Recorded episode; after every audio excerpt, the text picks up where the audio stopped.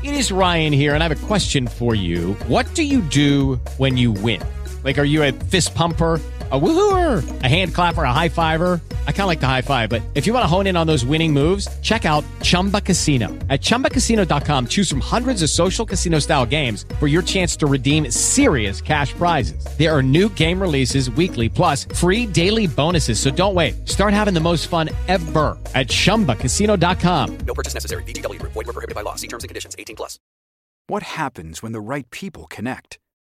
At MITRE, breakthrough technology advances people fulfill their passions, diversity fuels innovation, and our way of life thrives. From health to transportation and global security, cyber and AI, to space and back again, there's no higher calling than making the world a safer place. Let's connect at mitre.org/careers. That's m-i-t-r-e dot org slash careers.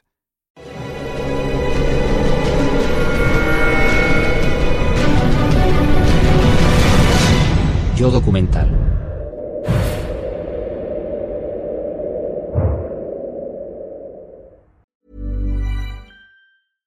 What happens when the right people connect?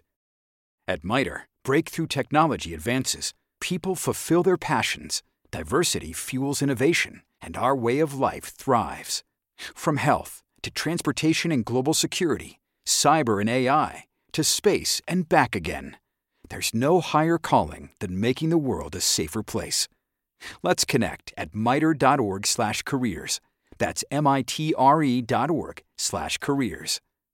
Ag Electric Ireland, Tom muid semánta dargus de méí a charú nóir is gá. Sin an fág a chruthigmuid ar mátaíochtta de chustaméí. Chn tú a chuinal ar an ólas agus sús chun dáta foioinúor serviceí agus ar nachfanéadtóir fóldit. Cuir an armáltaíochtta nu a réimse réach ar fá.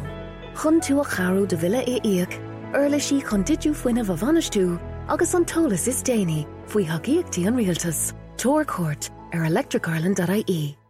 ACAST recommends podcasts we love. I'm Sheila Shoiga, the host of Ready to Be Real, which features thought leaders like Dr. Joe Vitale and Nejwa Zabian, along with those who have extraordinary stories to tell.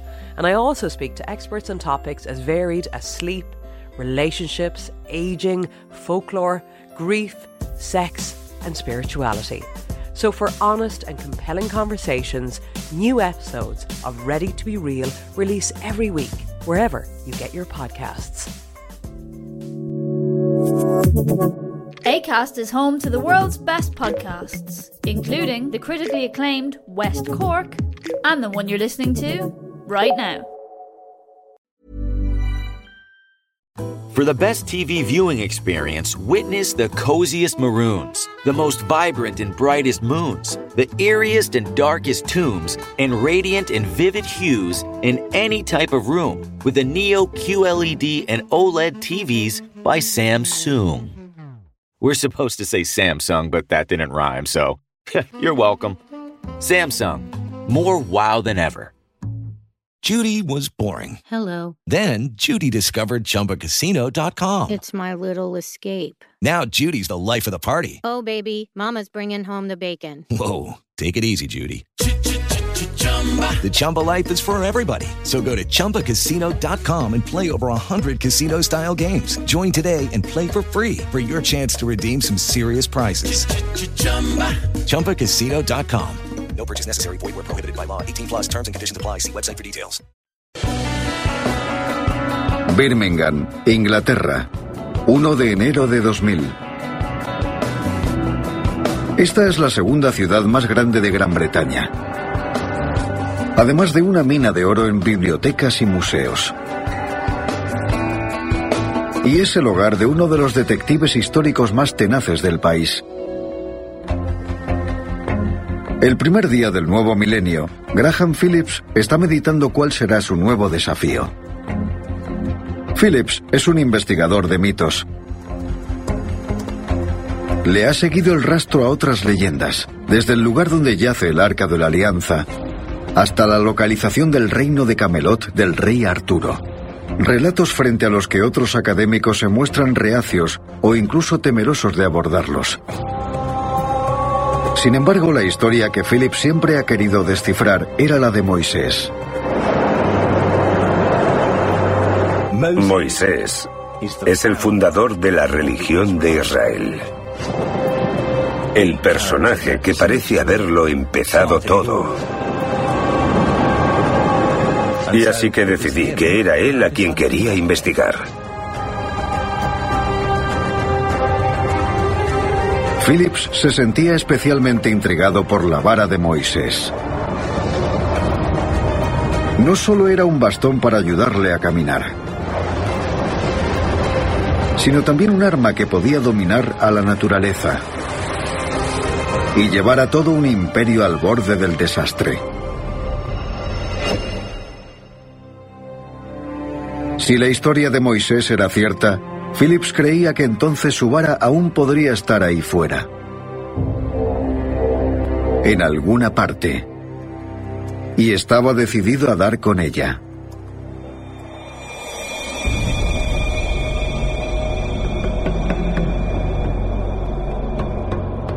Phillips comenzó su investigación.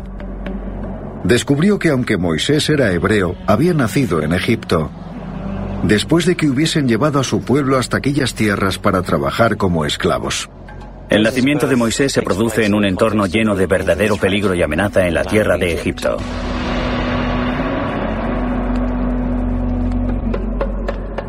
Los hebreos están creciendo como pueblo y las autoridades egipcias creen que podrían representar una amenaza militar. El faraón dictó una sentencia de muerte para todos los varones hebreos recién nacidos.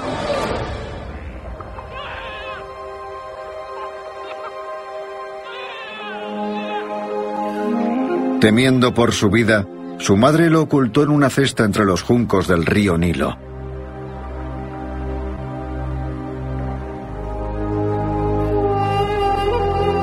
Se nos ha contado que la hija del faraón encontró al bebé flotando dentro de su pequeña cesta entre los juncos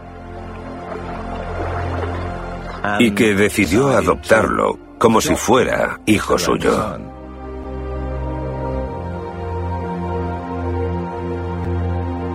Así que hay dos aspectos en él. No solo es un semita, un hebreo, si así lo prefieres, también es un príncipe egipcio adoptado en la corte del faraón. Pero aunque se había criado como un príncipe egipcio, Moisés no olvidaba sus raíces hebreas. Cierto día tomó una decisión que cambiaría su vida para siempre. Moisés crece y ve como un egipcio avasalla a un hombre hebreo.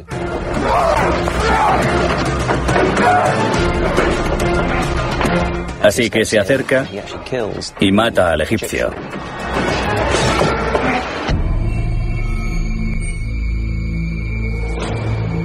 Ante el temor de que su vida corriera peligro, Moisés huyó al este hacia la tierra de Madián.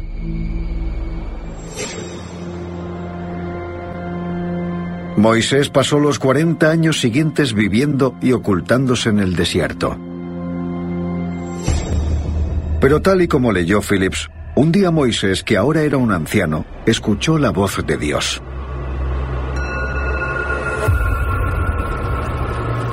Mientras Moisés se encuentra en el desierto, se tropieza con una zarza que arde, pero que no se consume.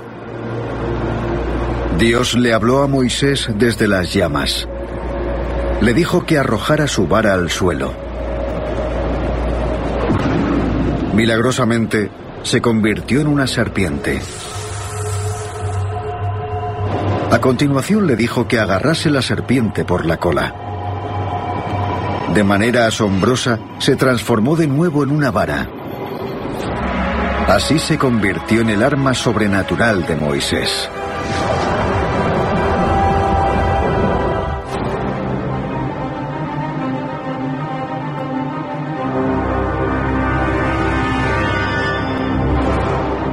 Dios le dijo a Moisés que regresara a Egipto y guiara a los hebreos hasta la tierra prometida.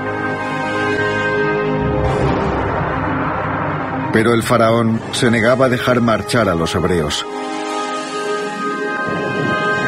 Así que una y otra vez Moisés utilizó su vara para amenazarlo. Moisés era un especialista en rituales. Realizó todo tipo de trucos de magia con el fin de intimidar al faraón para que dejara marchar a los israelitas. Y lo convirtió en una serpiente. Pero entonces Moisés le dice, puedo hacer mucho más con este bastón. Y con él envía las diez plagas a Egipto. Peces muertos, ganado muerto, piojos, moscas y langostas. Moisés desató las plagas del granizo y las tinieblas. Destruye el sistema de forma metódica. Estas plagas conformaban el preludio de la plaga más terrible de todas. La muerte del primogénito. Cuando esto ocurre se puede decir que por fin el faraón está destrozado. Finalmente, el faraón cedió.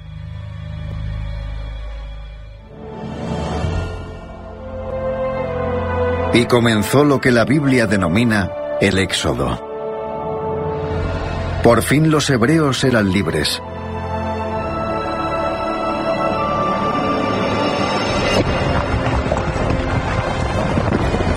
Pero el faraón no cumplió con su palabra. Los hebreos se encontraban atrapados entre el ejército del faraón y el mar rojo.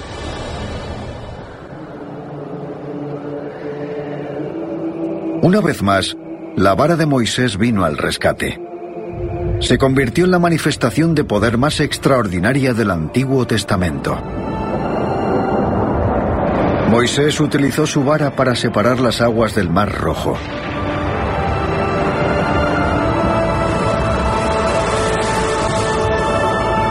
Los hebreos escaparon. Y el ejército del faraón se ahogó cuando las aguas volvieron a su cauce.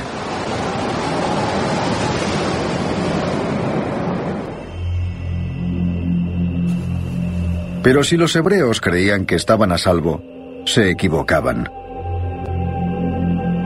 El desierto era abrasador e inhóspito. Se enfrentaban a una muerte por deshidratación. Entonces Moisés utilizó su vara divina para que milagrosamente manara agua de una roca.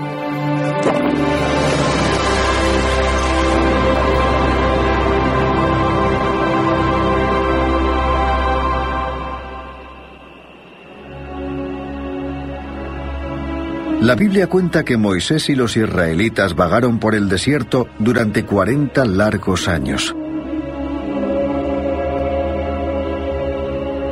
Fue solo entonces cuando por fin atravesaron el Jordán hasta el borde de la tierra prometida. Sin embargo, justo antes de entrar en ella, Moisés murió.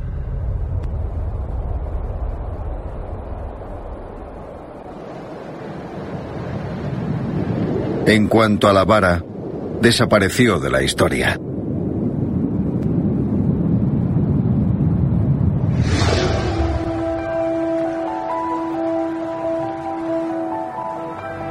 Para Phillips, la desaparición de esta magnífica arma antigua es uno de los grandes misterios de la Biblia. ¿Dónde se hallaba la vara de Moisés? No sabemos qué ocurrió con la vara de Moisés por la Biblia. Solo podemos dar por hecho que se enterró con él. La labor de Phillips parecía evidente. Si encontraba la tumba de Moisés, había muchas posibilidades de hallar la vara.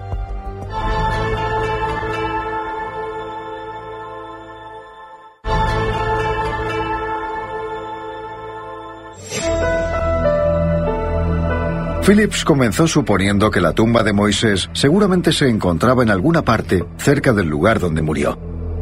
Pero ¿dónde ocurrió exactamente? Phillips consultó la Biblia. Seguramente recogería dónde estaba enterrado Moisés. No obstante, la primera referencia que encontró afirmaba sin rodeos que nadie conoce el lugar de su sepultura hasta hoy.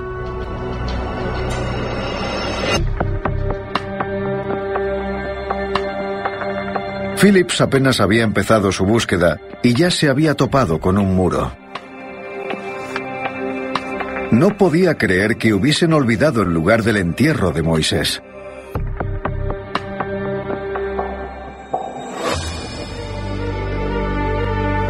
Pero había otros libros en la Biblia donde Phillips podía buscar. El Deuteronomio y los números. Ambos contenían el mismo indicio prometedor. Hablaban del lugar donde estaba enterrado Aarón, el hermano de Moisés. Dos veces en la Biblia, en los libros de números y Deuteronomio, se dice que Moisés está enterrado cerca de su hermano Aarón. El texto indicaba que Aarón estaba enterrado en el monte Or. Era muy posible que los hermanos estuviesen enterrados uno cerca del otro. Supuestamente Moisés debe de estar en algún lugar cerca del monte Or. Y lo más importante, Philip sabía dónde se encontraba exactamente el monte Or. Para encontrar la vara, tenía que ir a Jordania.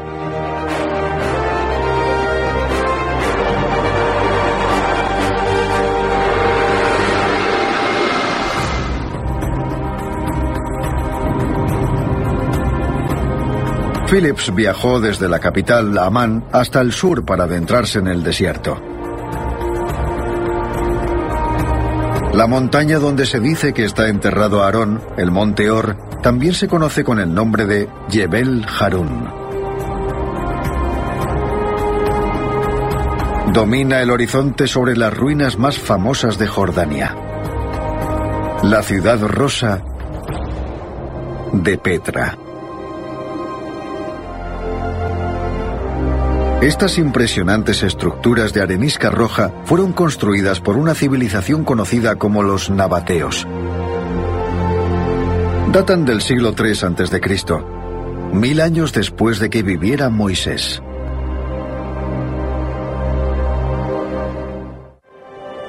Phillips empezó buscando cualquier característica del paisaje que relacionara este lugar con Moisés.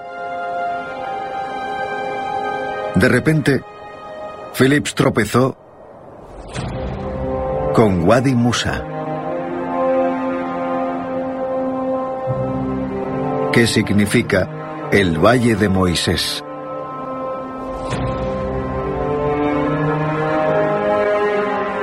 Existen leyendas árabes que cuentan que Moisés y los israelitas estuvieron allí y que Petra cumplió una función en la historia de los años del éxodo entre Egipto y la tierra prometida.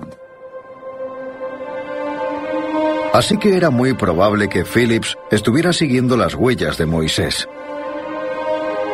¿Pero acaso había más referencias que vincularan este lugar con las historias de Moisés?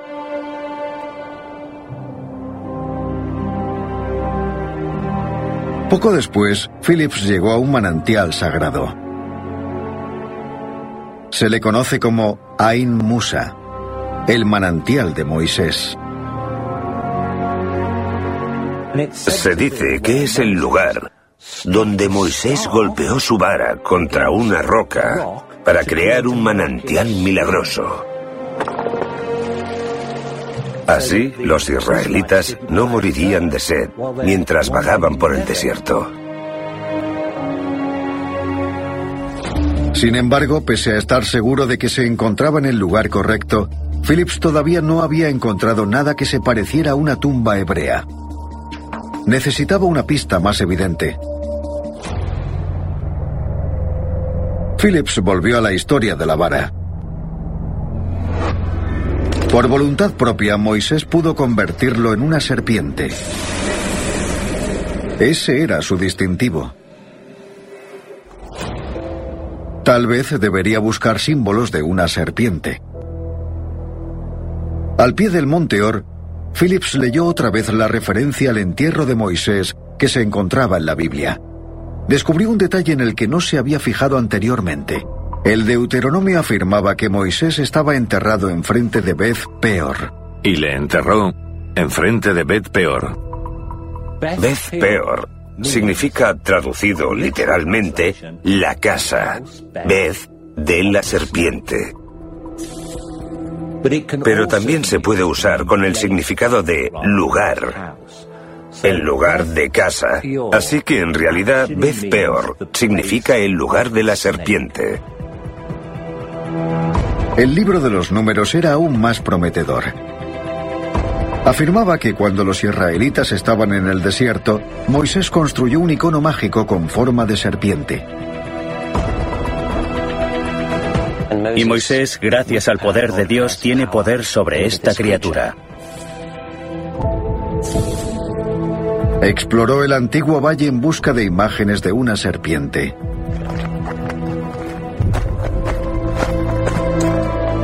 Y entonces, a la sombra del monte Or, Phillips descubrió una estructura extraordinaria.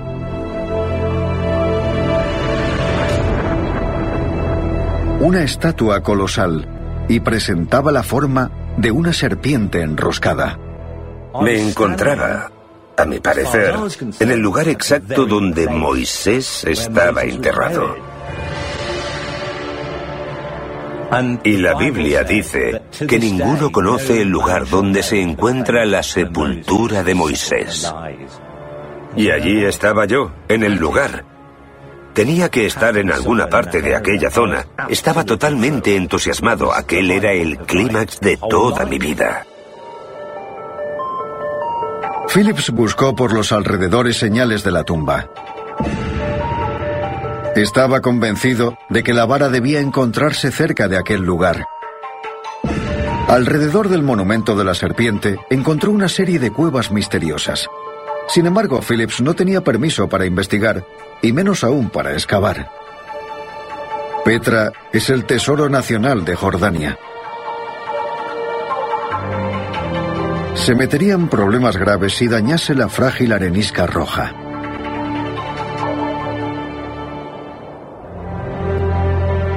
Su búsqueda había tenido un final frustrante.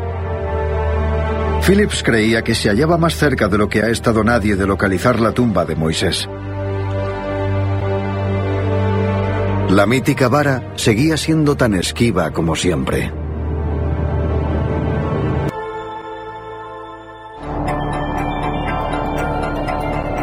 De regreso en Birmingham, Philip se preguntaba qué más podía hacer para encontrar la vara de Moisés.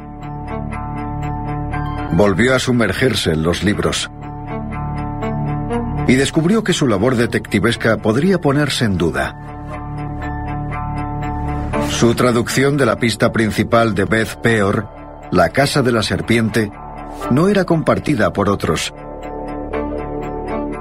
El término peor aparece en la Biblia hebrea en las palabras Baal Peor y Beth Peor, la casa de Peor y el dios de Peor. No conozco ninguna palabra que signifique serpiente y que se parezca a Peor. Soy muy escéptico. Phillips no tenía una respuesta para los escépticos. Pero ya sea por accidente o por la forma que presentaba, había identificado varias características en Petra que la tradición vinculaba a Moisés. Si no podía investigar sobre el terreno, se preguntaba si podría encontrar indicios más cerca de su hogar. En las bibliotecas y museos de Birmingham, su ciudad natal es un cofre del tesoro repleto de objetos y documentos históricos. ¿Descubrirían por casualidad los exploradores anteriores la tumba de Moisés? Un documento en particular llamó su atención. Contenía la descripción de una extraña tumba.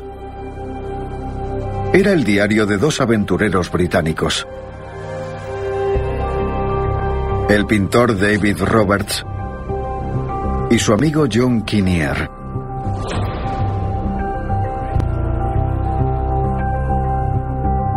Ambos visitaron Petra en el siglo XIX.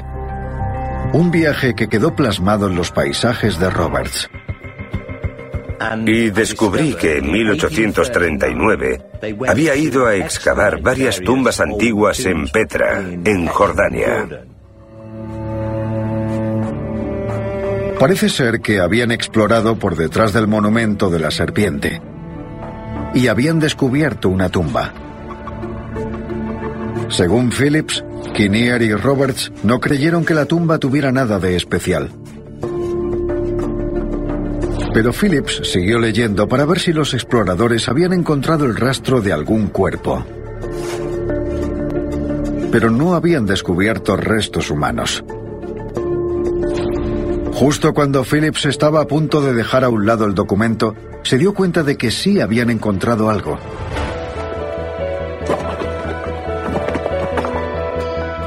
No se trataba de un esqueleto.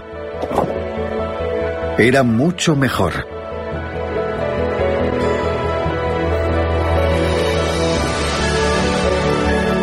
Una vara de madera pintada de negro.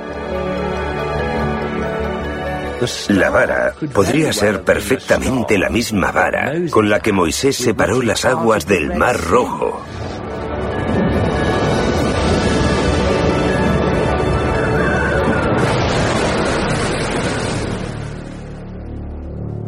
¿Pero qué hicieron con la vara?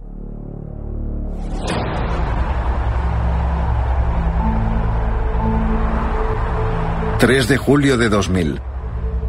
Habían pasado seis meses desde que Phillips comenzase su búsqueda de la vara de Moisés. Ahora, gracias a las narraciones de Robert Sikiniar en Petra, por fin había conseguido una pista. Solo era cuestión de ver a dónde le llevaba el rastro. Comenzó a unir las piezas del rompecabezas para tratar de averiguar qué había pasado con la vara. Al parecer, Kinnear llevó la vara a Inglaterra. Pero no la conservó durante mucho tiempo. Phillips averiguó que la vara cayó en manos de John Wilson, un coleccionista de antigüedades. Y supo que Wilson la vendió más tarde al conde de Devon. La guardó en su propiedad, en el castillo de Powderham, al suroeste de Inglaterra. Más tarde, a principios de 1912, la vara se vendió de nuevo, esta vez a un tal señor Stanley May, un coleccionista de antigüedades estadounidense. A partir de este dato, Phillips comenzó a seguir la pista de Stanley May. Según parece, el 10 de abril de 1912, May cogió la vara y sus otros tesoros y subió un barco con destino a los Estados Unidos.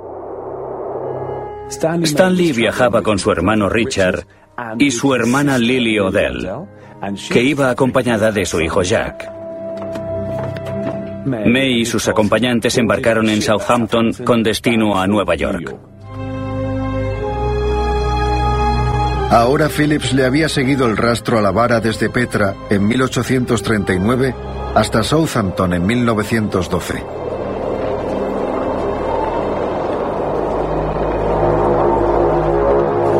Pero entonces, Phillips hizo un descubrimiento realmente extraordinario. Era el primer viaje que este barco iba a realizar.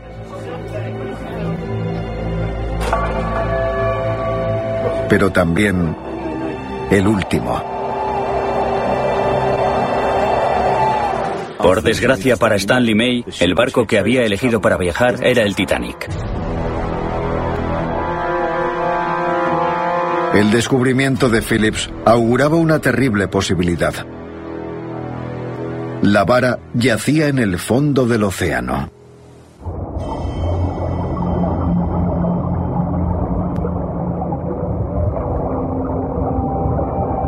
Cuando rastreé la vara hasta el Titanic, sabía dónde había acabado el Titanic.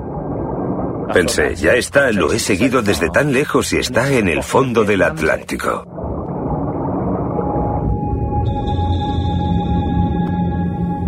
Se acabó. Ha desaparecido. Me sentía, no sé, desolado.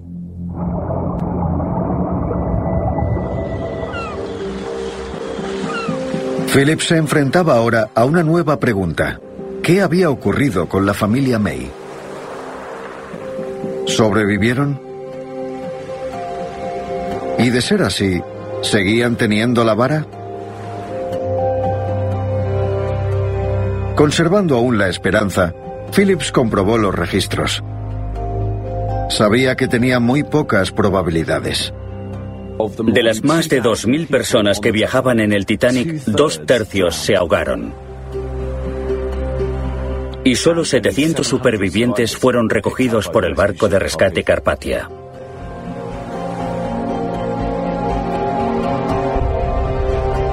No se mencionaba la familia May en la lista de supervivientes. Para Phillips, aquello significaba el final del camino. Pero aún no había acabado con el Titanic. Comprobó la lista de los fallecidos y advirtió algo extraño. Tampoco había ningún registro de la familia May entre los fallecidos.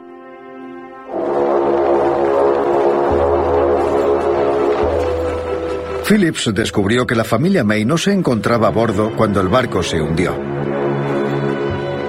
Por suerte, Stanley May no se dirigía a Nueva York, aunque ese era el destino del Titanic. Desembarcaron en Queenstown porque tenían la intención de pasar una semana de vacaciones conduciendo por la República de Irlanda. Stanley May y la famosa vara habían evitado por fortuna una muerte helada.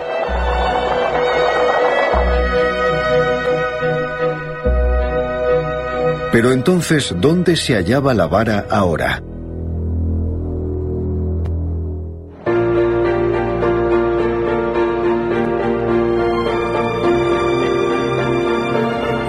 Phillips no se podía creer el giro que habían dado los acontecimientos. La supervivencia de la vara era un milagro digno de la Biblia. La vara había sobrevivido. No se encontraba en el fondo del Atlántico. Lo que debía hacer a continuación era averiguar qué había hecho la familia con ella. Con decisión, Phillips emprendió de nuevo la búsqueda. Un año después de la catástrofe del Titanic, Parece ser que May le vendió la vara a Edward Ayton, un famoso arqueólogo británico.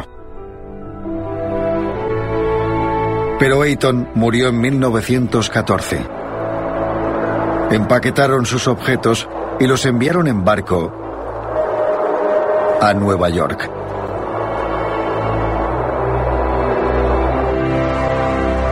Como una donación para el Museo Metropolitano. Después de todo, tal vez la vara estaba en Estados Unidos. Sin embargo, Phillips siguió leyendo y llegó a la conclusión de que algunos objetos habían ido a parar a otra parte. Un objeto no cruzó el Atlántico. Se quedó en Inglaterra. Un báculo pastoral. Phillips se quedó atónito cuando descubrió dónde había terminado la vara.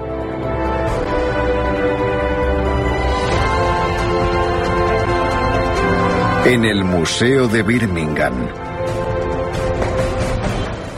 Así que salí corriendo, literalmente.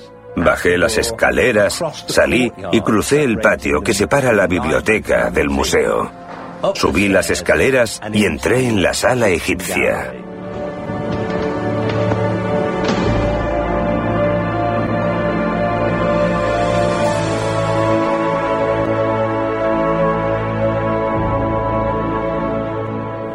Allí estaba. Era la vara que habían encontrado junto al monumento de la serpiente en la década de 1830.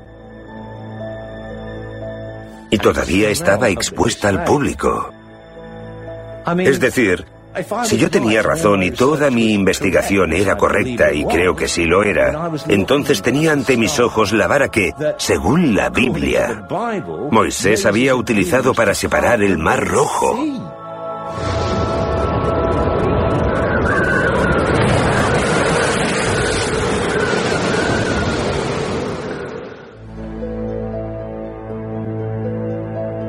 La vara es un objeto de gran belleza. 135 centímetros de largo, 2 centímetros de ancho y pintada de negro con jeroglíficos blancos. ¿Pero es esta la verdadera vara de Moisés?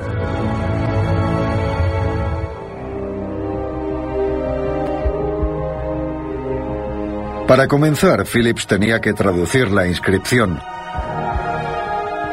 pero no estaba escrita en hebreo, sino con jeroglíficos egipcios. Fue ahí cuando surgieron las dudas. Phillips descubrió a través de los jeroglíficos que la vara había pertenecido a un mayordomo o criado de la hija de un faraón, un hombre llamado Tutmosis. La inscripción no hacía referencia alguna a Moisés. Se refería a Tutmosis, un egipcio. Después de todo, podría no tratarse de la vara de Moisés. Una vez leída la inscripción de la vara, queda perfectamente claro que la vara pertenece a alguien llamado Tutmosis, que era el mayordomo de una princesa. Esto era un duro golpe.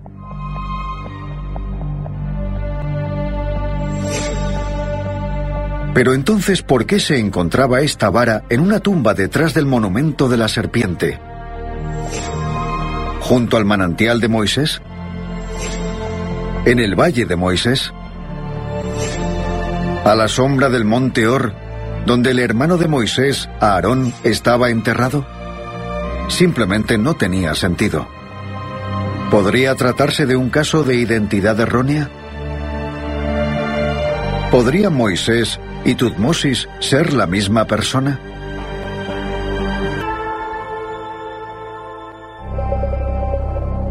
Phillips empezó por investigar la tierra donde había nacido Moisés. Egipto.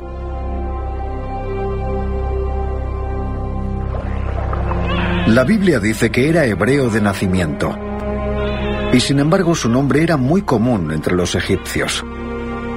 La palabra egipcia Mosa significa nacer, y existen muchos nombres egipcios que incorporan este término.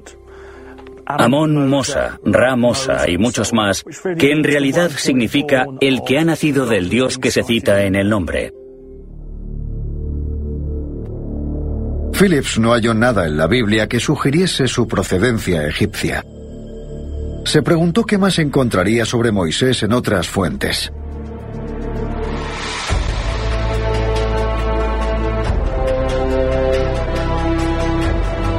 Jerusalén. Hace 2500 años fue aquí donde se escribió la historia de Moisés.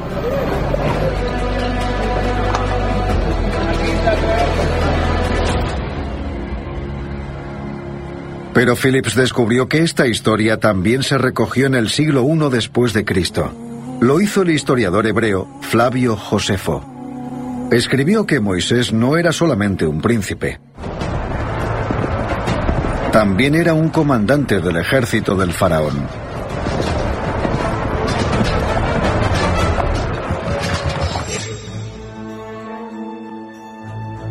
Tras consultar la historia egipcia, Phillips encontró un comandante que encajaba con esta descripción. Buscaba una figura que se asemejara al personaje que Josefo describía como un general. Y había uno en el año 1360 a.C. No solo era un general, sino que además hacía la función de mayordomo para el faraón. Y su nombre era Tutmosis. Podría tratarse de pura coincidencia. Pero Phillips descubrió un paralelismo aún más directo entre Moisés y Tutmosis. La pista se hallaba en la historia del Éxodo.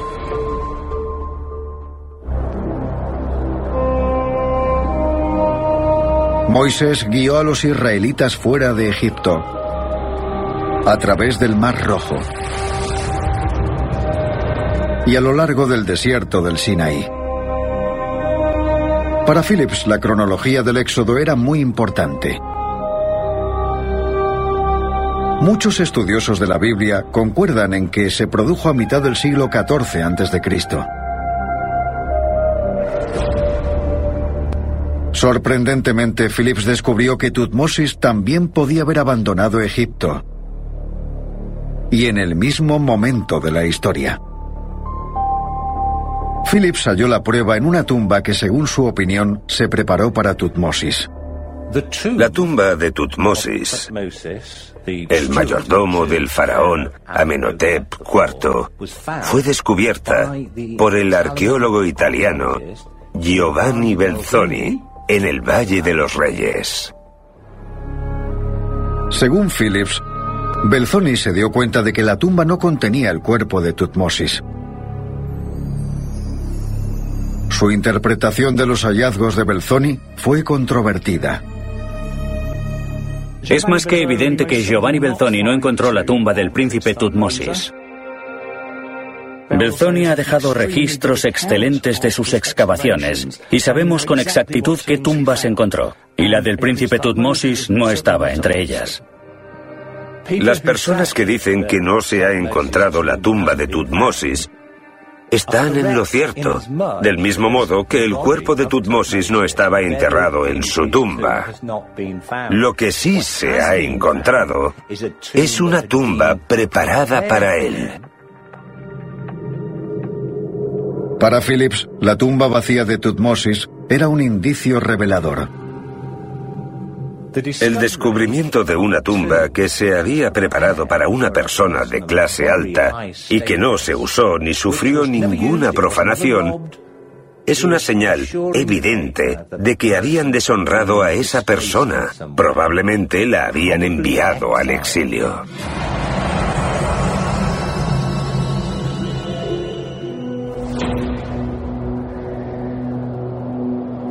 Philip se preguntó si quizá Tutmosis se había vuelto contra los dioses egipcios. ¿Acaso renegó de Tuz, el dios de la luna? Y en su lugar, al igual que Moisés, abrazó al dios de los israelitas?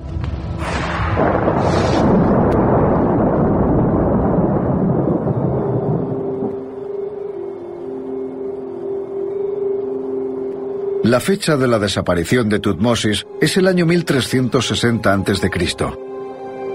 Para muchos coincidía con el momento del éxodo. Para Phillips, eso era mucho más que mera coincidencia.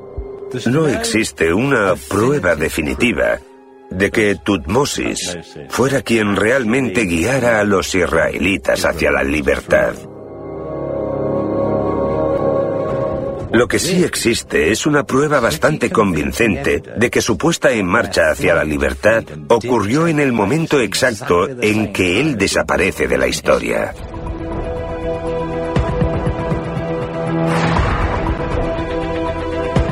Para Phillips todo tenía sentido. Los dos hombres crecieron en el seno de la familia real. Los dos hombres eran comandantes del ejército. Los dos hombres desaparecieron de Egipto en el mismo momento. Tenían que ser la misma persona. Cuando me di cuenta, me quedé abrumado.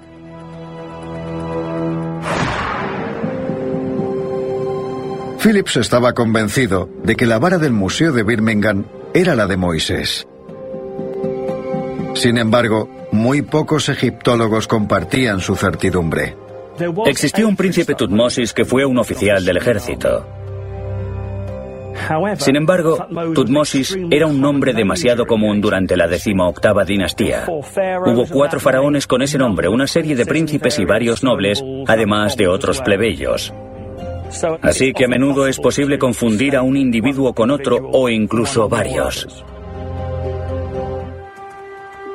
Lo único que deseaba Phillips era demostrar la verdad de una manera u otra.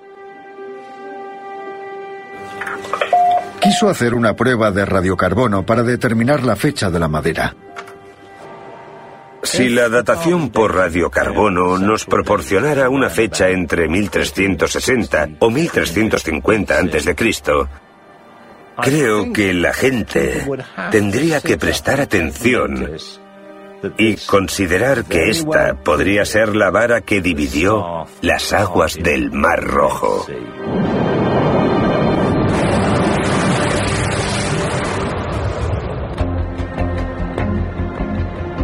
Hasta que la datación por radiocarbono 14 se lleve a cabo, muchos egiptólogos se mantendrán críticos respecto a la afirmación de Phillips. Las afirmaciones que se han hecho sobre este tema, en mi opinión, se basan en parte en la malinterpretación de lo que han dicho los egiptólogos y en una prueba que, hasta donde yo sé, ni siquiera existe. Se ha inventado. Sin embargo, si está en lo cierto, y esta vara data del año 1350 a.C., este museo tal vez cuente con una de las reliquias más preciadas del mundo.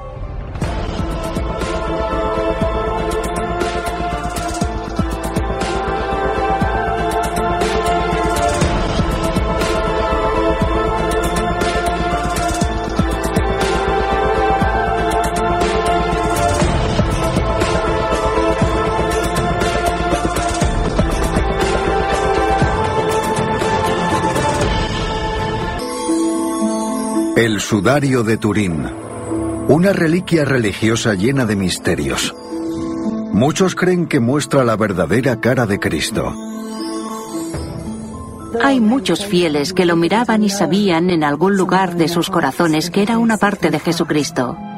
Algunos creen que este es el material que se utilizó para cubrir a Cristo tras su muerte.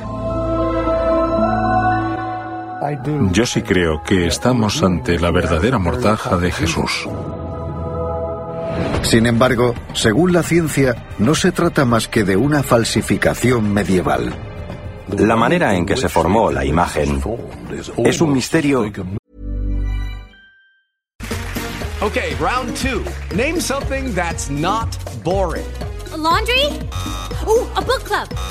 Computer solitaire, huh? Ah, oh, sorry, we were looking for Chumba Casino. That's right. ChumbaCasino.com has over 100 casino style games. Join today and play for free for your chance to redeem some serious prizes. ChumbaCasino.com. No purchase necessary. Full prohibited by law. 18 plus terms and conditions apply. See website for details. Judy was boring. Hello. Then Judy discovered ChumbaCasino.com. It's my little escape. Now Judy's the life of the party. Oh, baby. Mama's bringing home the bacon. Whoa. Take it easy, Judy. The Chumba life is for everybody. So go to ChumbaCasino.com and play over 100 casino style games. Join today and play for free for your chance to redeem some serious prizes. ChumbaCasino.com. No purchase necessary. Void where prohibited by law. 18 plus terms and conditions apply. See website for details.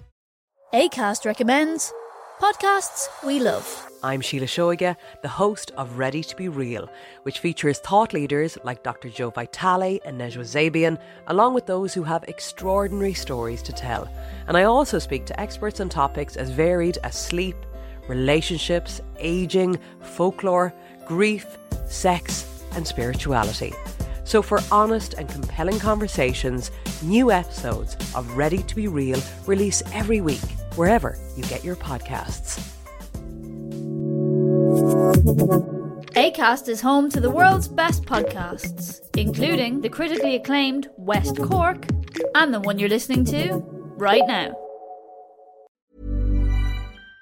Judy was boring. Hello. Then Judy discovered ChumbaCasino.com. It's my little escape. Now Judy's the life of the party. Oh, baby. Mama's bringing home the bacon. Whoa. Take it easy, Judy. The Chumba life is for everybody. So go to ChumbaCasino.com and play over 100 casino style games. Join today and play for free for your chance to redeem some serious prizes. ChumbaCasino.com. No purchase necessary. Void where prohibited by law. 18 plus terms and conditions apply. See website for details. With Lucky Land slots, you can get lucky just about anywhere. Dearly beloved, we are gathered here today to. Has anyone seen the bride and groom? Sorry, sorry, we're here. We were getting lucky in the limo and we lost track of time. No, Lucky Land Casino, with cash prizes that add up quicker than a guest registry. In that case, I pronounce you lucky. Play for free at LuckyLandSlots.com. Daily bonuses are waiting. No purchase necessary. Void where prohibited by law. 18 plus. Terms and conditions apply. See website for details.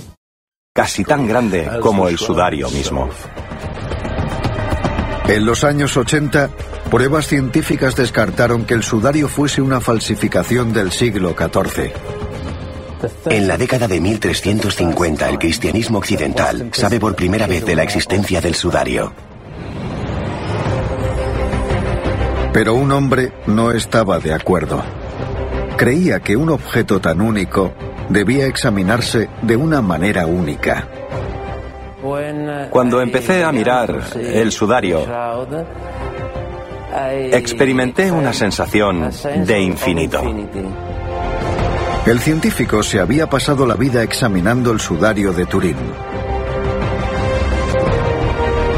¿Pero podía demostrar que era la mortaja de Cristo?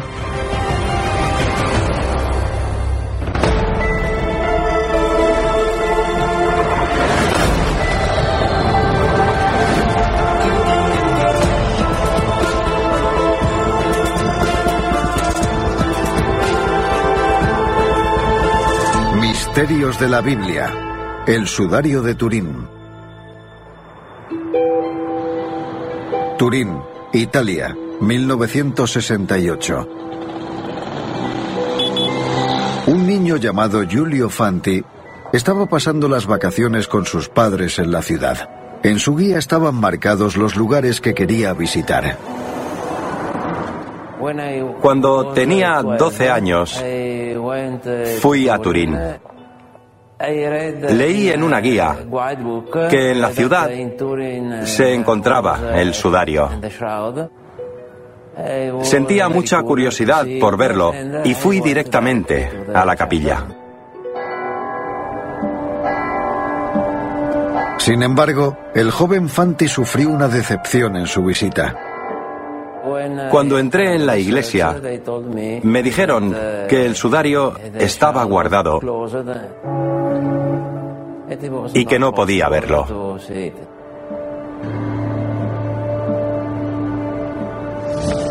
El sudario se expone al público en raras ocasiones.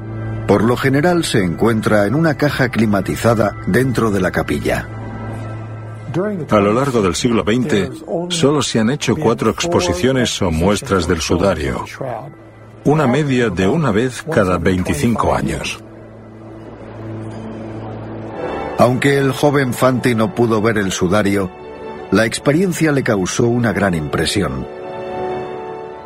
Lo único que pude hacer fue comprar una foto del sudario de Turín que colgué en mi habitación. Aquí dio comienzo a una fascinación que duraría toda la vida hacia este misterioso objeto. Jerusalén, año 33 después de Cristo. Acusaron a Jesús de blasfemia y lo condenaron a morir en la cruz. Soportó muchas heridas. Lo azotaron. Le pusieron una corona de espinas sobre la cabeza y lo clavaron en una cruz. Además le hundieron una lanza en el costado. Una vez muerto, lo colocaron en un sepulcro para que descansara en paz. Todos los evangelios nos cuentan que lo enterraron envuelto en una tela de lino limpia. El Evangelio de San Juan describe las telas que se utilizaron en el entierro de Jesús. Tres días después, algunos discípulos fueron a inspeccionar la tumba de Jesús, pero no encontraron su cuerpo, solo el sudario. Si lees el Evangelio de San Juan, dice que Juan y Pedro entraron corriendo en el sepulcro y vieron el sudario ahí dentro. Hay una línea maravillosa en el Evangelio de San Juan que dice, vio y creyó. Y él vio algo allí. ¿Fue el sudario con la imagen de Cristo en él? Tal vez. Muchos creen que el sudario de Turín es la mortaja de Cristo. No obstante, Fanti descubrió que la autenticidad del sudario era un tema que generaba debates acalorados. El sudario es un objeto en particular que provoca muchos debates, ya que se trata de una pieza interesante no solo desde el punto de vista científico, sino también desde el punto de vista religioso. Fanti descubrió que muchos sospechaban de los orígenes del sudario. Esto se debía a su repentina aparición en la Edad Media. La reliquia apareció por primera vez en la década de 1350 cuando se exhibió en la ciudad francesa de Lille. Apareció de la nada.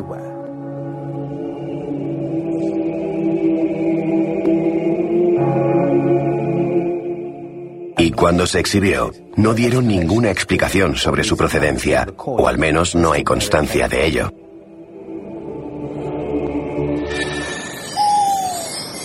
Mientras exploraba los archivos históricos, Fanti descubrió que el sudario gozó de gran popularidad.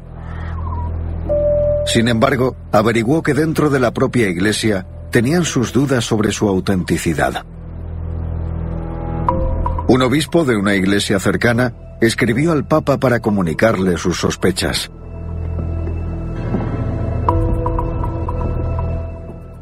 La carta del obispo al Papa Clemente, fechada en 1389, es un documento muy importante, porque en ella el obispo Pedro le dice que ha visto pruebas de una investigación realizada 30 años antes por su predecesor, Henri de Poitiers, quien afirmaba que había encontrado al pintor que había falsificado el sudario y había registrado un veredicto oficial de que era una falsificación.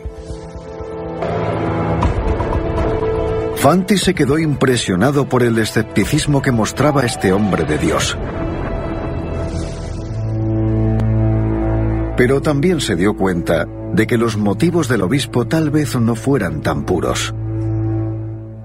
Puede que se tratara de una cuestión de ingresos. Quizá prefería que los peregrinos no fueran a ver el sudario, sino las reliquias que se encontraban en una de sus iglesias. Los escépticos creían que el sudario era una falsificación creada con el propósito de satisfacer una enorme demanda de reliquias cristianas. Fabricar reliquias se convirtió en algo así como una industria importante en el periodo medieval. En Europa hay suficientes viales con lágrimas de Cristo como para que el Titanic flote. Y una reliquia que captura el cuerpo de Cristo justo antes de su resurrección era la atracción definitiva. Fanti comprendió que si una iglesia tenía una reliquia importante, impulsaría la economía de la zona. Una de las fuentes de ingresos más importantes de las iglesias provenían de los peregrinos. Los peregrinos venían, se quedaban y compraban. Así que la calidad de las reliquias en una ciudad era a menudo un factor que determinaba la cantidad de comercio y de tráfico de peregrinos que generaría. La sospecha de que el sudario era una falsificación medieval no fue a más, y permaneció así durante 500 años.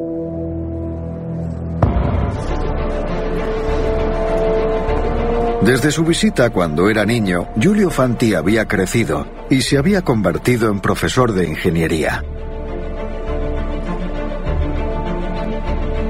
Tras una espera de 30 años, el profesor Fanti regresó a Turín. Y esta vez pudo admirar el sudario por sí mismo. La primera vez que lo vi fue en el año 1998 durante una exposición. Y ese momento fue muy especial para mí porque ya había empezado a realizar algunos estudios y quería asegurarme de que el sudario era auténtico. El profesor Fanti quería dedicar su vida a revelar los secretos del sudario.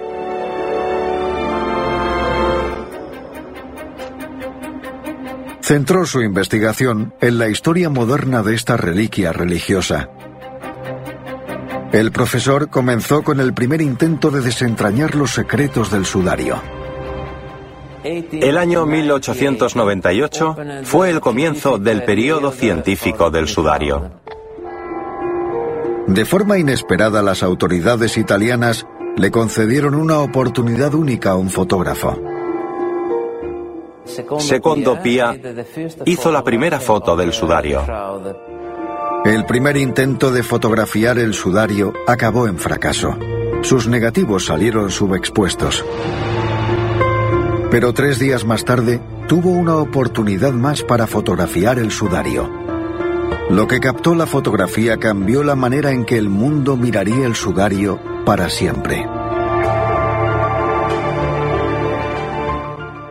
Si mirabas el negativo, podías ver la imagen del sudario de la misma manera que, por norma general, se ve a los seres humanos en la vida normal.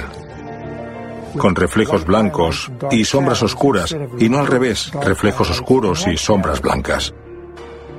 Y de repente, ver el sudario tal y como verías una fotografía normal despertó un interés enorme. Tras languidecer durante siglos como una simple curiosidad, ahora el sudario representaba una de las reliquias más simbólicas del cristianismo. Después de 400 años, surgió otra vez el interrogante y ofreció esperanzas renovadas a los cristianos de todo el mundo. Después de todo, ¿era el sudario auténtico?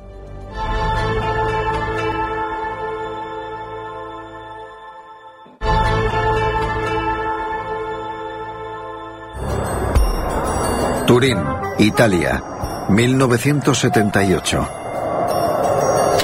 La Iglesia ha dado permiso para el examen científico más exhaustivo del sudario por parte de un grupo de científicos que se denominaban a sí mismos STURP.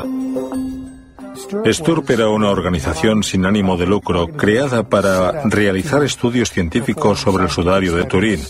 Son las siglas de Proyecto de Investigación del Sudario de Turín. Los científicos estaban decididos a descubrir la verdad que se escondía tras el sudario. Sturp llevó a cabo la investigación más importante desde el punto de vista científico. Eran conscientes de que se trataba de un acontecimiento histórico. Y llevaban meses esperando este momento. Nos trajeron el sudario envuelto en seda roja a la sala de pruebas, que es el Palacio Real. Luego pasamos el sudario a la plataforma de pruebas y allí lo preparamos para realizar las pruebas científicas. Los científicos solo disponían de cinco días para llevar a cabo sus experimentos. Trabajaron noche y día para descubrir todo lo posible sobre el sudario. Unos dormían mientras otros realizaban más experimentos y viceversa. Una de las pruebas que realizamos fue fotografía científica. Sacamos fotos en color y en blanco y negro. Además hicimos fotografía microscópica y una espectrometría de fluorescencia de rayos X para que diversos átomos brillaran con su conjunto característico de rayos X acompañado de una enorme estructura espectral. Con el tiempo agotándose, el equipo iba de un aparato a otro realizando todo tipo de experimentos. Sacamos muestras del sudario con cinta adhesiva. Lo que hicimos fue colocar cinta adhesiva no contaminante en un rodillo sensible a la presión. Así podíamos controlar la presión que ejercíamos y en la cinta se quedarían adheridas las partículas del sudario. Tras 120 horas de exámenes continuos, el reloj dio la campanada final. Y el sudario regresó a la capilla para pasar 10 años más.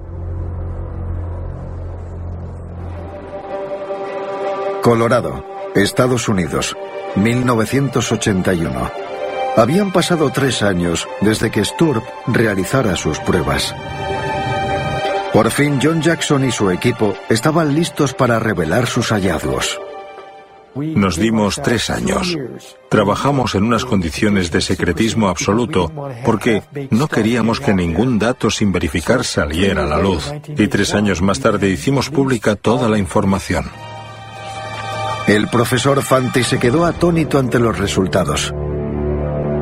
Primero, Sturp hizo pruebas para saber si un falsificador había pintado la imagen espectral de un hombre, y luego añadió manchas rojas para simular las heridas del cuerpo. Sin embargo, Sturp descubrió que las manchas rojas no eran definitivamente pintura, era sangre humana. Las manchas de sangre eran incrustaciones rojizas sobre el lienzo. ¿Pero roció el falsificador el lienzo con sangre para crear las heridas?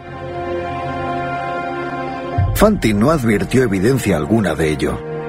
Al contrario, La distribución de la sangre encajaba perfectamente con el patrón de las heridas que Cristo habría sufrido durante la crucifixión.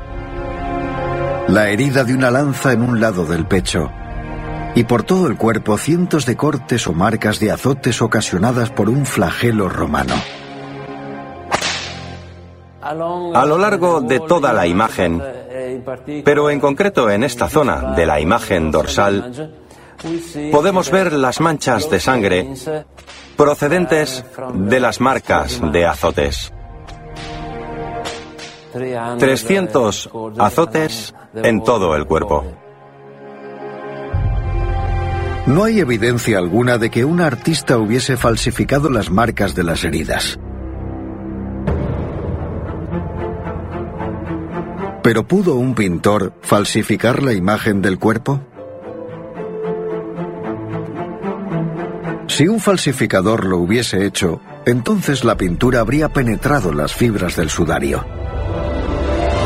Sin embargo, cuando Sturp había examinado el lienzo, la imagen del cuerpo solo se encontraba en la superficie. No encontramos pigmentos evidentes que crearan la imagen. La imagen del cuerpo en el sudario aparece solo en la superficie del lienzo. El color de la imagen del cuerpo no atraviesa el grosor de la tela. El profesor Fanti quería comprobar por sí mismo si podía confirmar las conclusiones de Sturp. Examinó la imagen del sudario a través de un microscopio, hasta llegar a las fibras individuales.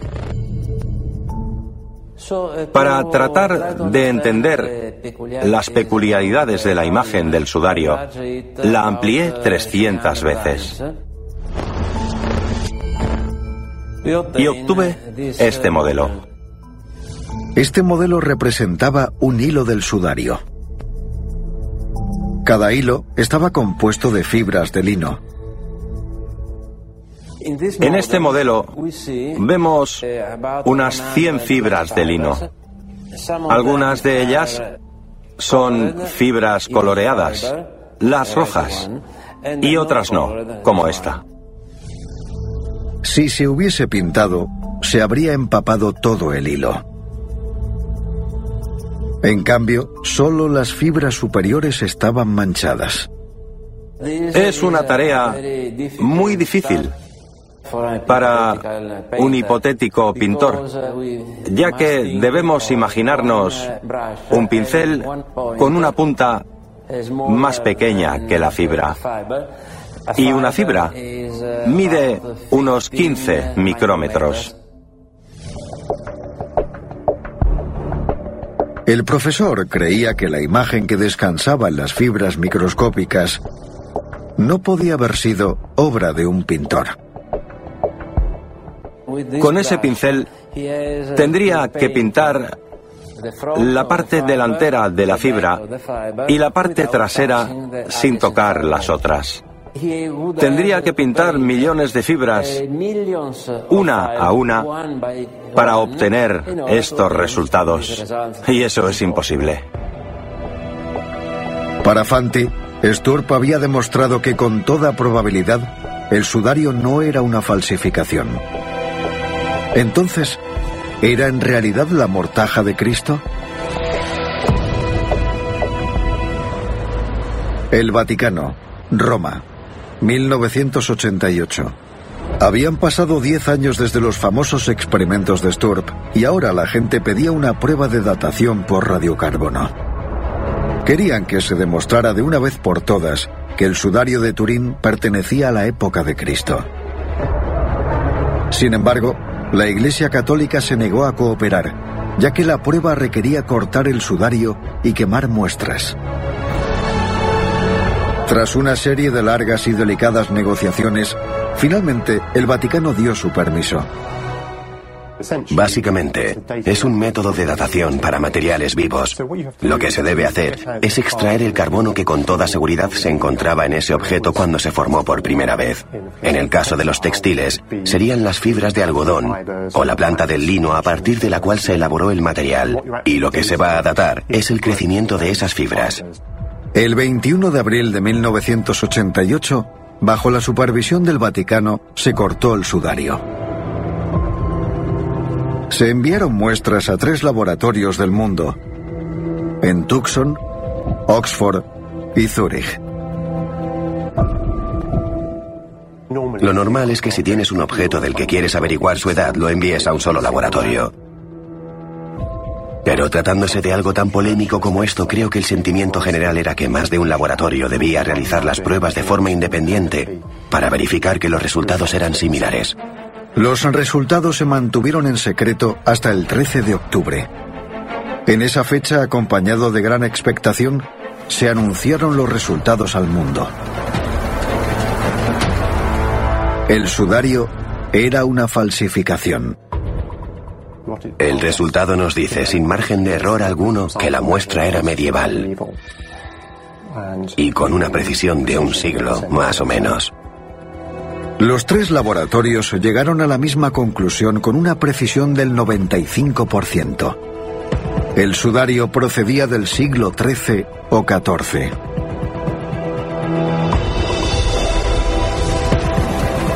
Fanti se sintió desolado al leer los titulares en la prensa. Recuerdo que leí muchos periódicos con los titulares en primera página afirmando que el sudario era falso. Para todos los cristianos del mundo, los resultados también fueron un duro golpe, y quien se atreviera a cuestionar los resultados de la datación por radiocarbono se enfrentaba a hacer el ridículo. Desde que se realizó la datación por radiocarbono existe un sentimiento generalizado de que aquellos que creen en el sudario son como los terraplanistas. Así que si gozas de una reputación profesional y continúas explorando, entonces es evidente que será muy difícil para ti. Sin embargo, no era difícil para el profesor Fanti, puesto que desde que posó su mirada sobre este objeto religioso, se mostró dispuesto a hacer cualquier cosa para descubrir la verdadera edad del sudario. Padua, Italia, 1998. Habían transcurrido 10 años desde que la prueba de datación por radiocarbono había demostrado que el sudario era una falsificación. No obstante, Fanti sabía que un pintor no podía haber falsificado la imagen del lienzo. Esto suponía una contradicción importante, y algo le decía a Fanti que no era el fin de la historia. Cuando leí los titulares, me surgieron grandes dudas. Algo en la cabeza me decía que el sudario no era falso.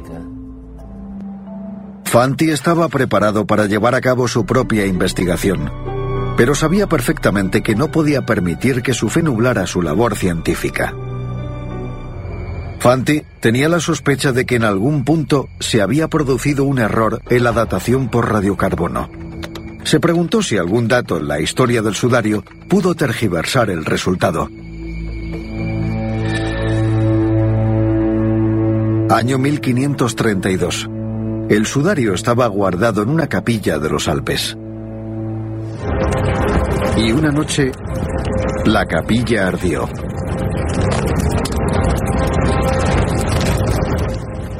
En 1532 sucedió el único suceso que nosotros sepamos que pudiera dañar el sudario. Se produjo un gran incendio en la capilla. En aquel momento el sudario se conservaba en un relicario de plata dentro de una caja cerrada. Se realizaron intentos agotadores para rescatar el sudario del incendio. Cuando consiguieron abrir la caja a golpes, el calor en el interior era tan intenso que se había derretido parte de la plata y quemó el sudario. Y esos agujeros quemados todavía se pueden ver. El sudario sobrevivió al incendio. Enseguida se hizo todo lo posible por repararlo. No con hilo antiguo de la época de Cristo, sino de la época medieval. Inmediatamente después del incendio, le entregaron el sudario a una orden de monjas. Las monjas lo repararon. Arreglaron las zonas que están debajo de la imagen Tuvieron que volver a coser algunas de las fibras para poder reparar el daño provocado por el fuego.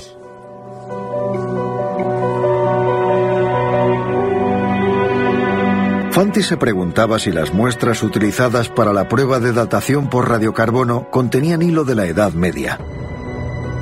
Y había contaminado el resultado. Oxford, Inglaterra. La sede de la unidad del acelerador de radiocarbono. Uno de los laboratorios que analizaron una muestra del sudario en 1988. ¿Podría estar equivocada la datación por radiocarbono sobre la época medieval?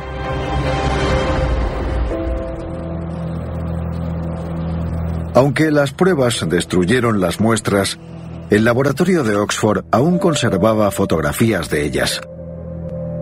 Pam Moon, quien al igual que Fanti albergaba dudas sobre los resultados de la datación por radiocarbono, le pidió al laboratorio de Oxford que hiciera públicas las fotografías. Quería examinar la imagen de la parte delantera y trasera de la muestra del sudario. Mientras analizaba las imágenes, Pam Moon se percató de algunas marcas poco corrientes. A primera vista parece que está en muy buen estado, pero también parece que hay una sombra. Sin embargo, una imagen del revés de este material reveló que no se trataba de una sombra. Lo que se mostraba como una sombra, en realidad era una mancha oscura y se extendía por toda la muestra. Mostraba signos de cosido a mano, un arreglo invisible. Se veía diferente tensión del hilo en distintas partes de la muestra, deterioro por el calor y se había encogido. Así que era evidente que se trataba de un trozo de tela sumamente contaminado. Fanti estaba convencido de que descubrimientos como el de Pam ponían en tela de juicio la precisión del resultado de la datación por radiocarbono. Le gustaría que se hiciera de nuevo la prueba de datación, pero no era posible. Las muestras originales habían desaparecido, y durante décadas el Vaticano se había negado a ceder más fragmentos del sudario. El profesor Fanti se encontraba en un callejón sin salida. Sin un fragmento de material que analizar, le era imposible realizar sus experimentos. ¿Hallaría otra manera de descubrir la verdadera edad del sudario? Retrocedió en la historia. Descubrió una ilustración de un sudario de Cristo anterior al siglo XIV.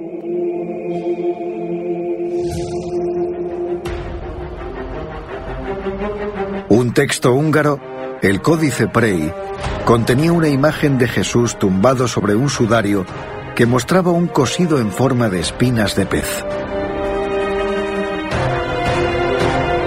Y sobre el sudario, dentro del Códice Prey, Fanti observó cuatro marcas circulares. Estas eran idénticas a las marcas halladas en el sudario. El códice Prey se remontaba y era una fecha fiable al siglo XII, como mínimo 100 años antes de la fecha de la datación por radiocarbono. Eso significaba que el sudario de Turín pudo existir mucho tiempo antes de lo que demostraba la prueba del carbono 14. Significaba que esta datación podía ser errónea.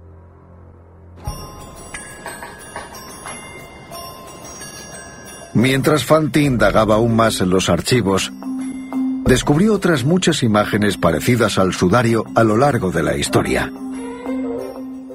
Sabemos que existían imágenes que se parecían mucho al sudario y que datan del siglo VI. Y Fanti halló similitudes en monedas que también se habían fabricado en aquella época. Esta moneda representa la cara de Cristo y tiene un gran parecido con la del sudario. Para Fanti todas estas imágenes eran una prueba de que el sudario existió antes de la Edad Media. Y le convencieron de que el sudario se remontaba al entierro de Cristo. Pero ¿cómo podía demostrarlo científicamente? Fanti llegó a la conclusión de que para establecer la fecha correcta del sudario no podía trabajar solo. Había muchos científicos alrededor del mundo trabajando en el sudario. Así que decidió crear un grupo para reunir a personas que compartieran su opinión. En el año 2002 formé un grupo llamado Shroud Science y en él había muchos investigadores del sudario procedentes de todas partes del mundo. Una vez formado el grupo, el profesor Fanti se dio cuenta de que solo había una manera de tener en sus manos material del sudario, y era poniéndose en contacto con el grupo Sturp, los científicos del proyecto de investigación del sudario de Turín de 1978. El Vaticano solo admite las muestras recogidas en 1978 por Sturp. Como director del grupo Shroud Science, el profesor se puso en contacto con cada uno de los científicos de Sturp para pedirles muestras y esperó respuesta. Hasta que un día llegó un sobre. La primera muestra nos la envió Ray Rogers, que no era un experto en enviar este tipo de cosas. De inmediato, Fanti se dio cuenta de que había un problema. Metió un recipiente de cristal que contenía una fibra de la imagen en un sobre sencillo. Tal vez se produjo un accidente durante el transporte, pero el cristal llegó roto y el sobre abierto. Si la fibra había desaparecido, el profesor habría perdido la posibilidad de realizar cualquier experimento. Tuve mucha suerte cuando cogí el sobre y descubrí que la fibra estaba dentro. Con esta pieza oficial del sudario, los experimentos del profesor para realizar su datación ya podían comenzar.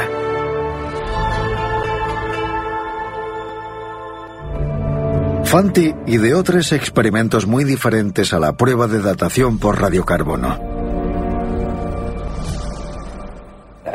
Descubrí que existían otros métodos alternativos para fijar la fecha del sudario. Estaba seguro de que el promedio de estas pruebas proporcionarían una fecha exacta. Diría que es fundamental disponer de la mayor variedad posible en tus observaciones para poder demostrar científicamente una hipótesis. El primer experimento consistió en una prueba para ver cuánto peso soportaba. Todo material tiene una resistencia determinada y ésta se va deteriorando con el paso del tiempo. La resistencia que tuviera la fibra del sudario le mostraría a Fanti la antigüedad del material.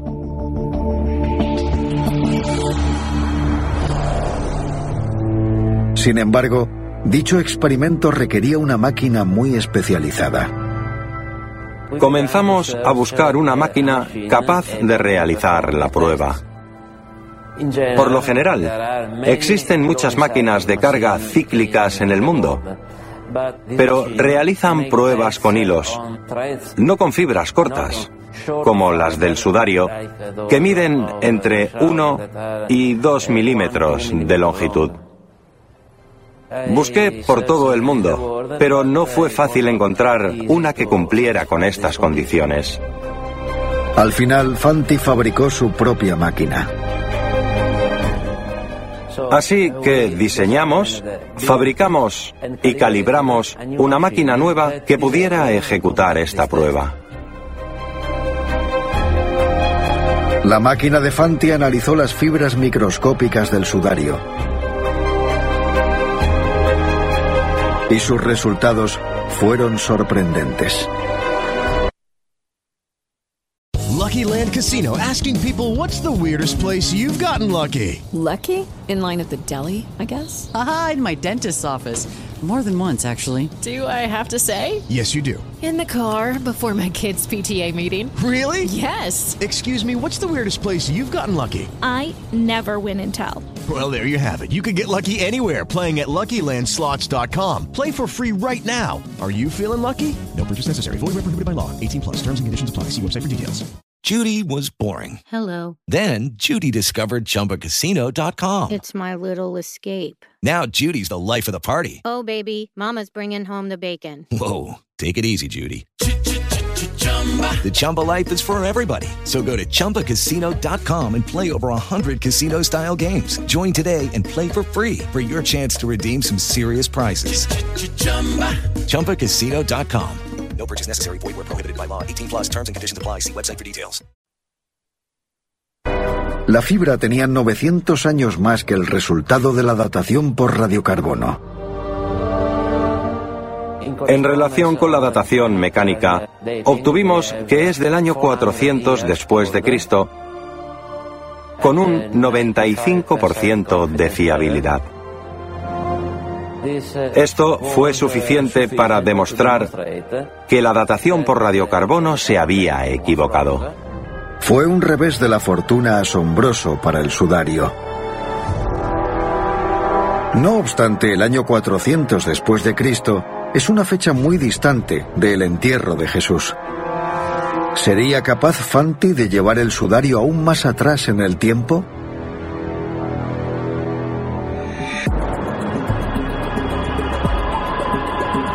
Fanti realizó los dos experimentos siguientes. Para ello utilizó un espectrómetro de infrarrojos y un láser. Estas pruebas calculaban la calidad del material para reflejar la luz. Cuanto más antiguo es el material, menos luz refleja. Fanti realizó las pruebas. Y de manera sorprendente, la fibra reflejó muy poca luz. Las fibras se databan entre los años 200 y 300 antes de Cristo. 1500 años más que la prueba de datación por radiocarbono. Ahora el profesor Fanti disponía de una serie de fechas nuevas absolutamente diferentes de las obtenidas en la datación por radiocarbono.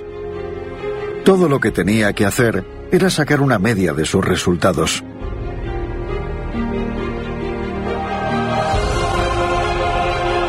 La fecha definitiva de Fanti era el año 33 antes de Cristo. Un resultado que situaba el sudario en una época incluso anterior a Jesús. Por fin, el mundo hizo caso al trabajo de Fanti. Y también recibió el reconocimiento de otros que habían investigado el sudario. Soy consciente de que nos dio una fecha que se podría corresponder con la sábana mortuoria de Cristo. Cualquier investigación que apunte en esa dirección es magnífica. Sin embargo, para Fanti su viaje no había terminado. Tal vez había demostrado que el sudario se había fabricado en una época cercana al entierro de Cristo. Pero el mayor misterio del sudario aún seguía sin respuesta. ¿Cómo se había creado la extraordinaria imagen en el sudario? Fanti estaba decidido a resolver el misterio de una vez por todas. Los escépticos habían sugerido varias técnicas que un falsificador pudo utilizar para crear la imagen. Pintura, fotografía o incluso un proceso químico.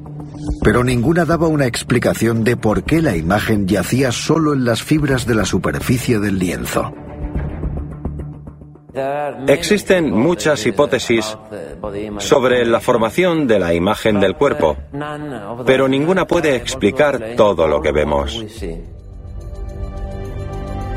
Fanti se preguntaba qué otro proceso natural podía haber dejado una impresión tan superficial. Siendo profesor de medición térmica y mecánica, Fanti estaba familiarizado con los efectos de la electricidad. Se sentía intrigado por la descarga eléctrica o el efecto corona que generaban las bolas de plasma. Sobre un pedazo de tela podía crear una imagen simplemente con una carga eléctrica durante un periodo de 24 horas. Bien, si toco la esfera, observamos que se produce una conexión con mi dedo y una descarga. Para reproducir una imagen como la del sudario, podemos utilizar un pedazo de lino. Lo colocamos sobre la esfera y si toco el lino con mi mano, entonces podemos ver la imagen sobre la tela. Si me mantengo en esta posición durante un rato, Se crea una imagen en el lino que presenta muchas características similares a las del sudario. Pero Fanti quería averiguar si el experimento funcionaba utilizando una figura de Cristo y un lienzo grande. Eso significaba aumentar la carga a cientos de miles de voltios. Es un proceso bastante complejo. Necesitamos altos voltajes para que generen los campos eléctricos altos que ionizan el gas. Durante días, Fanti trabajó con cantidades letales de electricidad. Sin embargo, el experimento fue un fracaso. La carga no dejó ninguna marca en absoluto en la tela. Lo intentó de nuevo y esta vez Fanti aumentó la energía casi un 100% y bombardeó el lienzo con electricidad durante más de 24 horas.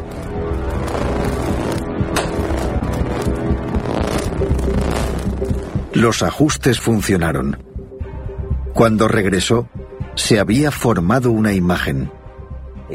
Hace falta calibrar muy bien la energía. Solo en el rango de 97, 98 es posible obtener una imagen.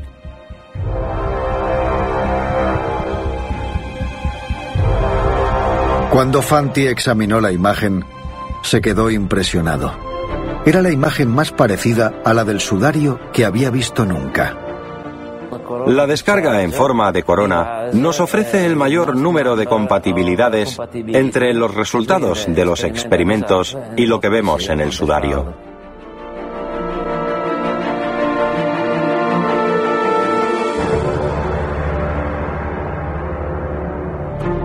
Según Fanti, el sudario de Turín no era una falsificación medieval. Podía tratarse perfectamente de la sábana mortuoria de Cristo.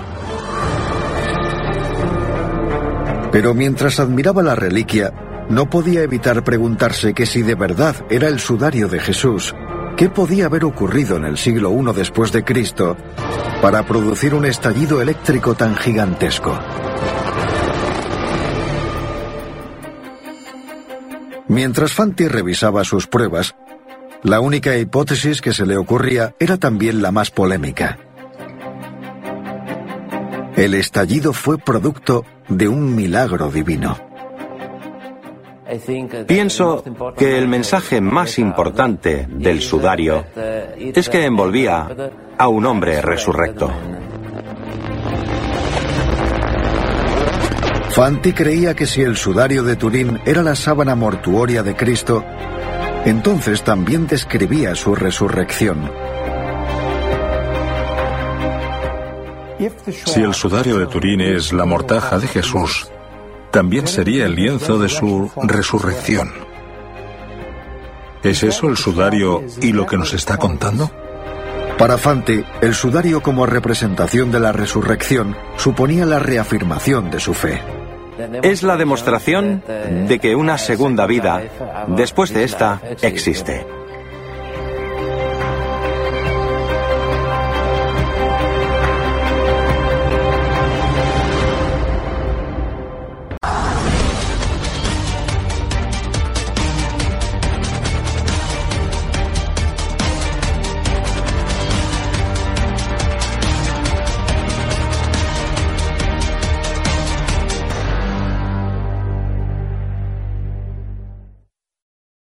What's up, everybody? Okay, do you guys know that even if we all ate the same and exercised the same, that we would all still look completely different? I'm Lacey Green. I'm a super trainer with Body. That's B O D I dot com. I'm telling you, this is something that you need in your life. The app isn't just about having a perfect body, because what is that anyway? It's about what we call health esteem.